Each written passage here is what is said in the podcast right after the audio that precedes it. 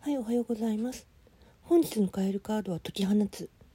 得ることばかりではなく、時によって手放すことも大切。解き放つことも成長につながるということを知っているあなたは賢明。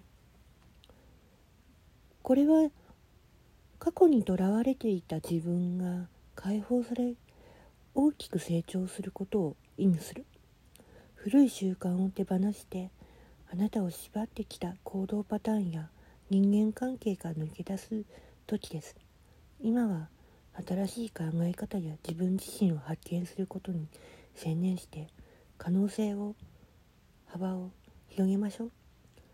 何か獲得することではなく解き放つことで得ていく飛躍の喜びでもあるので。